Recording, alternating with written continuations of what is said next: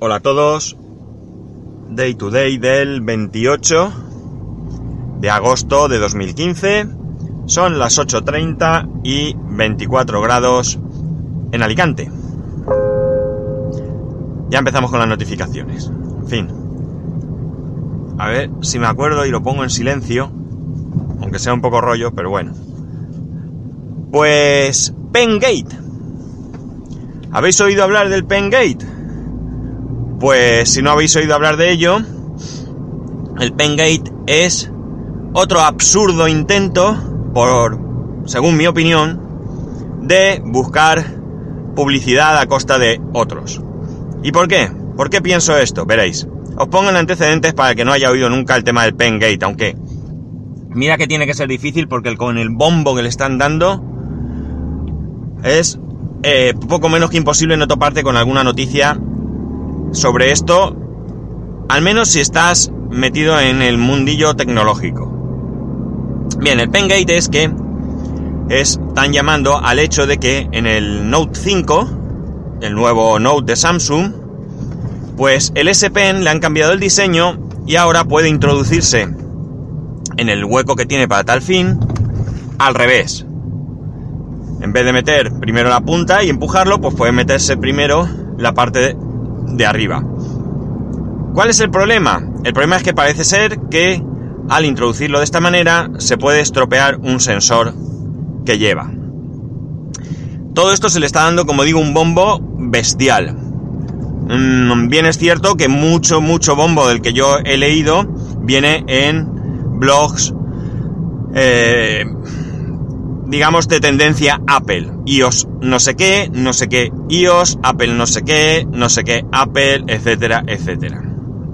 Pues bien, como digo, para mí es un intento absurdo de querer conseguir publicidad, eh, notoriedad, porque yo no sé si vosotros pensáis diferente, pero para mí no es tan grave este, esta cuestión. ¿Por qué?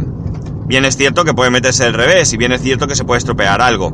Pero, ¿realmente vamos a culpar a Samsung de que seamos despistados, torpes o lo que queramos? Vamos a ver. Vale, se mete del revés y se estropea.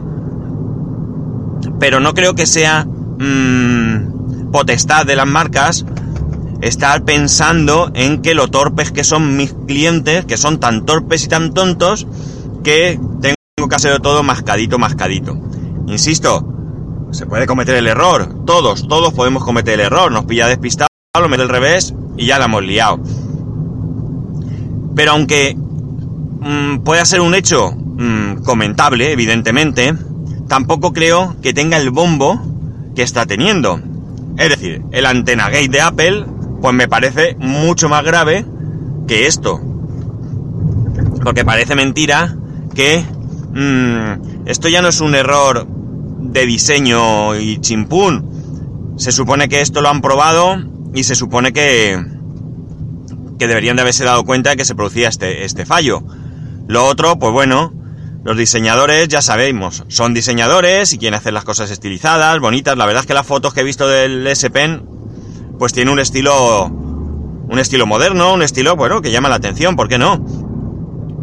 Y por tanto creo que es un poco exagerado, insisto. Está bien comentar la noticia, está bien que se advierta incluso de que seamos más cuidadosos. Pero de ahí a calificar esto como un fallo, vamos, imperdonable a Samsung y, no sé, me parece que sacamos las cosas de quicio demasiado fácil, fácilmente. Llegan incluso en algunos sitios a poner imágenes del manual en el que mmm, afirman que se ve claramente que Samsung ya sabe de este problema y que te lo advierte en el manual. Pero que esto no vale porque el manual no está a disposición de todo el mundo, entre comillas, está a disposición de todo el mundo, pero tienes que descargártelo, no viene con el teléfono, con este ni con ningún teléfono, vamos. Pero mmm, yo he estado viendo esas imágenes del manual y sinceramente a mí no me parece una advertencia de que puedas mmm, cometer un fallo y estropear el teléfono. Simplemente me parece un apartado donde pues te indican con una imagen, es un dibujo, pues cómo se mete y cómo se saca el, el S Pen. No le veo yo tampoco ese segundo... Eh, no sé, esa, esa connotación, vamos. Quizás yo una vez más soy excesivamente benévolo, pero mmm, lo veo así. No, no entiendo yo. Joder, hoy voy a tener más notificaciones que nunca. Hoy que no estoy tosiendo, pues yo lo veo así. Yo creo que es eh, tremendamente exagerado el bombo que se le está dando a este tema. No sé vosotros qué pensaréis, pero no estoy de acuerdo. Con lo que sí que estoy de acuerdo es que un tribunal alemán ha impedido que Apple pueda eh, patentar allí en, en, al menos en Alemania, el desbloqueo de móvil por deslizamiento con un dedo. Esto me parece muy bien. ¿Por qué? Bien, en otras ocasiones he hablado de lo absurdo que me parece el tema de las patentes en Estados Unidos. El hecho de que se pueda patentar un gesto, pues me parece de lo más ridículo. Aquí, o al menos en Alemania, han sido mucho más sensatos y lo que han alegado para no permitir esa patente es que no se está eh, dando un... Eh, ¿Cómo ponía exactamente? No me voy a acordar. Pero vamos, mmm, que tú no estás dando una forma de hacer eso eh, detalladamente o digamos una... Eh, no sé cómo explicarme. Que no estás inventando nada, vamos, que no... que es un gesto. que tú ahí no pones la tecnología de yo deslizo el dedo mientras unos puntos comprueban la superficie de la huella. No sé si me explico. Seguramente fatal, me estoy explicando. Pero vamos, que la cosa va más o menos por ahí. Que una cosa es patentar, eh, qué sé yo, pues un conector, donde tú haces ahí un desarrollo, hay unas especificaciones, una forma de funcionamiento, unos componentes, eh, qué sé yo. Y otra cosa es, pues no sé, es que al final podrías patentar el acto de doblar el brazo para acercar un pañuelo a la nariz. Y entonces, pues todo el mundo, todo el universo, que se constipara, pues te tendría que pagar un canon por sonarse la nariz. Eh, es exactamente el mismo absurdo. Exactamente. Está claro que ahí hay detrás una idea que es la de desbloquear el móvil con un simple deslizamiento. Pero para empezar, creo que esto no lo ha inventado Apple. O sea que ya un punto en contra. Y por otro lado, como digo, aquí no están mmm, dando ningún eh, avance tecnológico. Simplemente es patentar un gesto. Esto en Estados Unidos está a la orden del día. Y me parece tremendamente absurdo. Tremendamente absurdo. Por ejemplo, un ejemplo que me va a ser quizás más fácil de explicar sería el lector de huellas. Yo creo que el hecho de poder desbloquear un móvil con un lector de huellas no debería de ser patentable.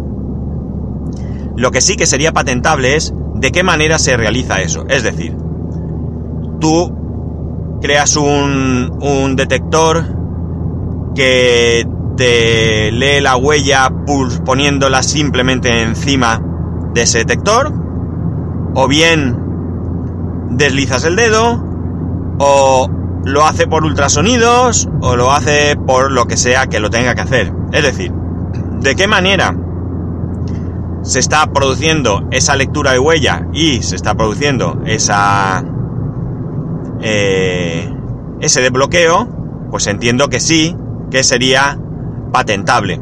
Pero el simple hecho de que tú puedas mmm, desbloquear el teléfono con la huella, eso no creo que fuese que debiera ser patentable. Esto en Estados Unidos no pasa. Tú puedes patentar ese tipo de ideas, porque realmente son ideas,